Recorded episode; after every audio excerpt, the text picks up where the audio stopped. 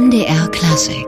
Herr Sawal, äh, Sie beschäftigen sich ja seit vielen Jahren mit äh, diesen Verbindungen vom Orient zum Okzident. Sie haben wunderbare Musikbücher vorgelegt, die nicht nur die Musik darstellen, sondern auch die Geschichte. Diese Brücken, die Sie erwähnt haben, diese Brücken, die abgebrochen worden sind, äh, die Musikbrücke, die ist immer bestehen geblieben, oder? Ich denke schon, weil das ist eine, eine Gelegenheit, die muss man äh, provozieren. Nicht? Das, das ist äh, im Prinzip, das passiert nicht von sonst. Nicht? Das, man muss einladen, die Musiker sich zu treffen und dann die, die Brücke ist da. Aber jemand muss in die Brücke kommen. Nicht? Und das ist die, ich, ich habe die Erfahrung gemacht, manchmal so Musiker von Türkei und, und, und Armenien. Und das war am Anfang schwierig, weil, weil das Konflikt ist das Konflikt, nicht? Aber wenn die Menschen sich treffen und kennen sich lernen durch die Musik, dann ist ein Dialog möglich. Sie, Aber die, die, die, das Problem mit, diese, mit, mit all diese Situationen, wo es einen Konflikt gibt, zum Beispiel Palästina, Israel, ähm, Armenien, Türkei, äh, Syrien inzwischen, alle diese, diese Situation, es ist unmöglich, eine Lösung zu finden eine Rekonciliation, wenn nicht von jeder Seite des Konflikts akzeptiert, was sind die Punkte, die, die passiert sind. Nicht jeder muss akzeptieren seine Verantwortlichkeit und dann kann man diskutieren und dann kann man. Aber deswegen ist es so schwierig, eine Lösung zu finden in diese Probleme, weil, weil es genug, dass eine nicht akzeptiert die Realität, dann ist keine, keine Brücke mehr ähm, diese Brücke, die sich gebaut hat. Sie haben ja gesagt, die Musik hat sich auseinanderentwickelt von Orient und Okzident. Im Mittelalter war es quasi ein gemeinsames Musizieren irgendwo.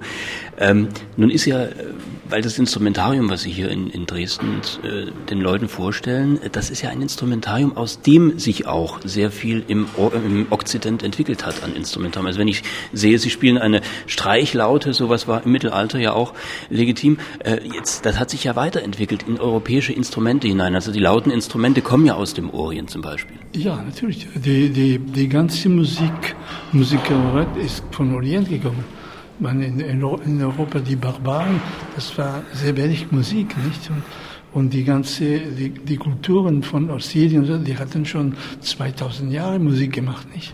Und deswegen von Ägypten, von Orient, sind nach Europa dem 8., 7., 8., 9. Jahrhundert.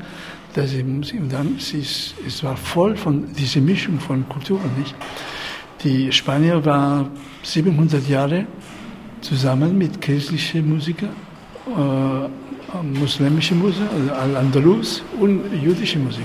Man sieht in dem Cantiques de Santa Maria Miniaturen, wo man sieht dann in dem gleichen Bild äh, christliche, jüdische und arabische Musik. Und jeder hat seine Instrumente und sie haben zusammen musiziert. Das sind die maurischen Kulturen, die Sie meinen in Spanien? Die, die, ja, die maurische Kultur, Al-Andalus in Südspanien auch. Nun haben Sie eine Hommage an Syrien gestartet vor einigen Jahren. Äh, was macht gerade Syrien so besonders? Der Orient ist ja groß und ist Syrien natürlich das Land, was jetzt vom, vom, vom, vom Bürgerkrieg... Syrien ist, ist, ist eine von dem äh, Le Berceau, eine von des, des äh, ältestes Tradition von, von orientalischer und arabischer Musik. Und im Syrien gibt es arabische Kultur, äh, christliche Kultur, kurdische Kultur. Es gibt so viele verschiedene Kulturen von Nord, von Süd, von. Und das ist ein Land, die, die, die hat eine musikalische Vielfältigkeit, die ist sehr interessant. Aber für mich, warum mache ich Hommage? Weil es ist ein Land, wo die Menschen sterben innozente Menschen haben das Leben zerstört.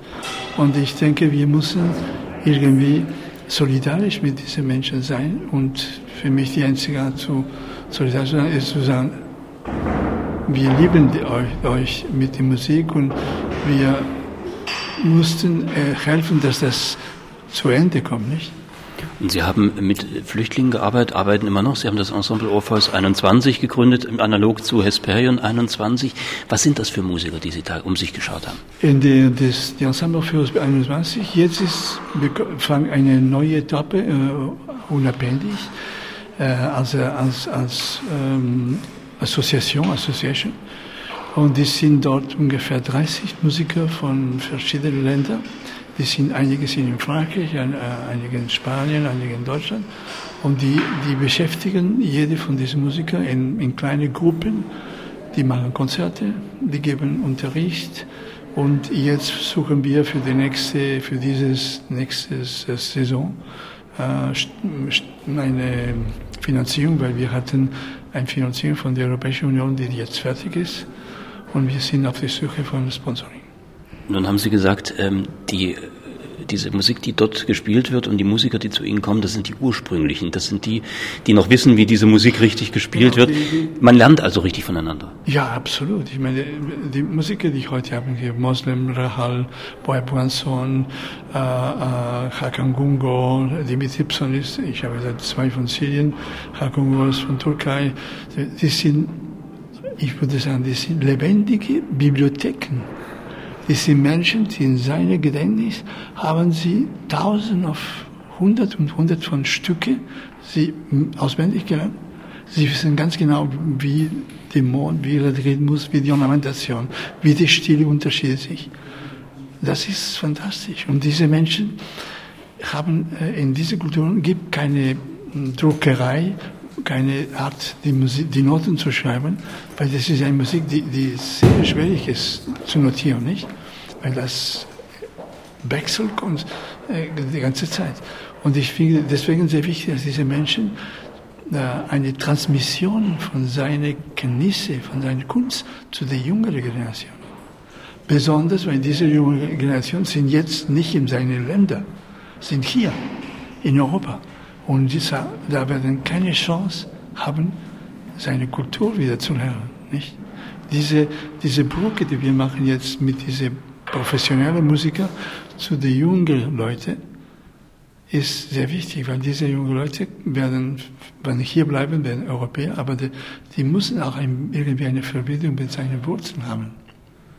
Ähm, Sie machen ja, Jory Saval, diese Musik ja zusammen mit diesen Musikern. Das heißt, sie bringen ihre Sicht auf die Musik auch mit ein, ihre Sicht auf die orientalische Musik, die ist natürlich auch vom Okzident irgendwo geprägt, also von dem musikalischen Wissen, das sie mitbringen, auch mit dem Geschichte, dem großen geschichtlichen Wissen.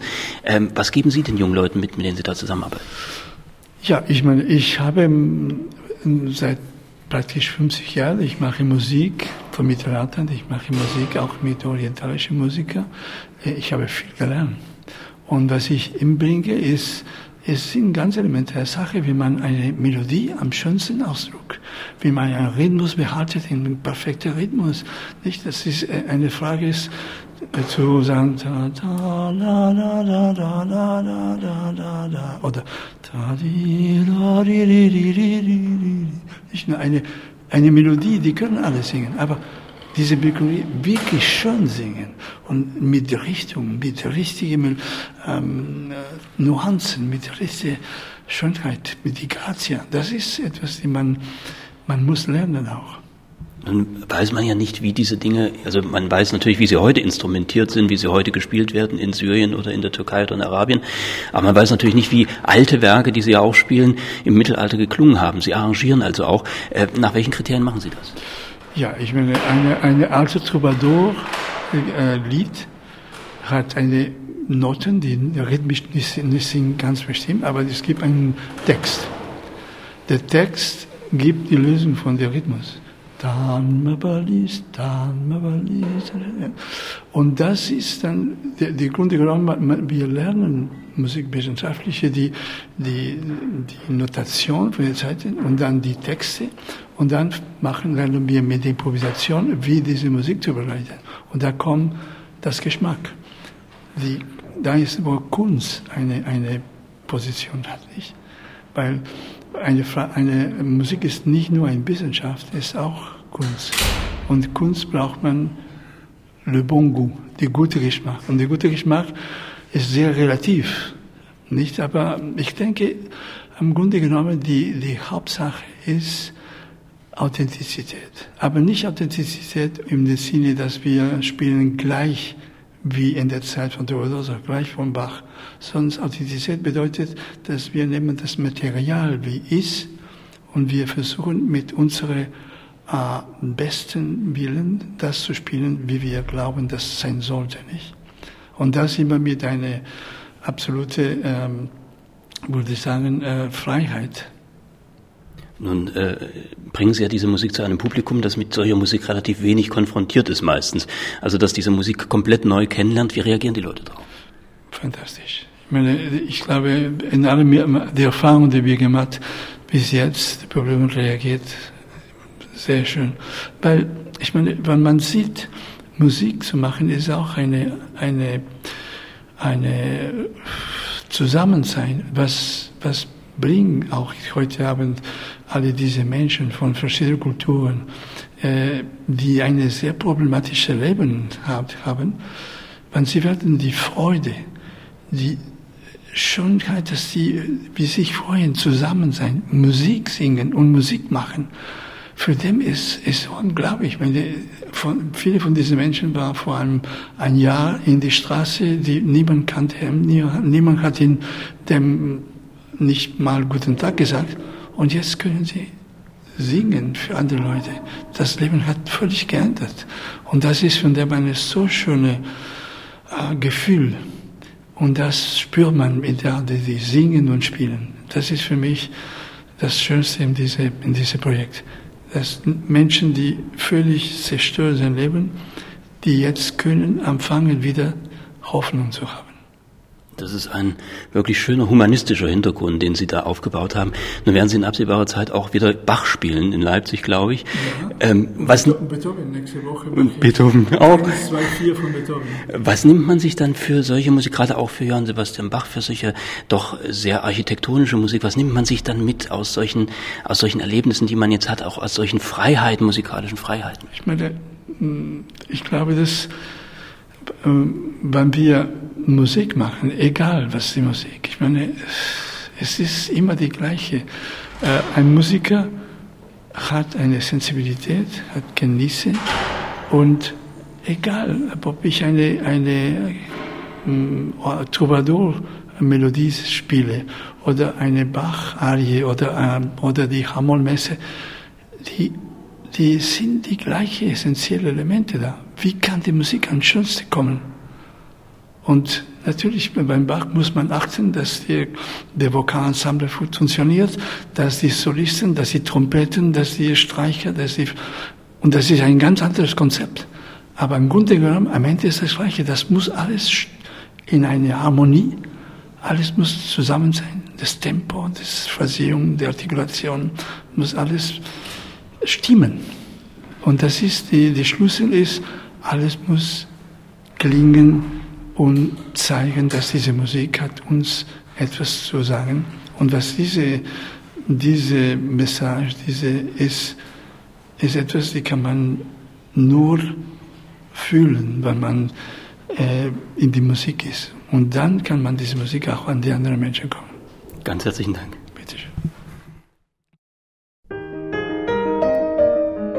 MDR Klassik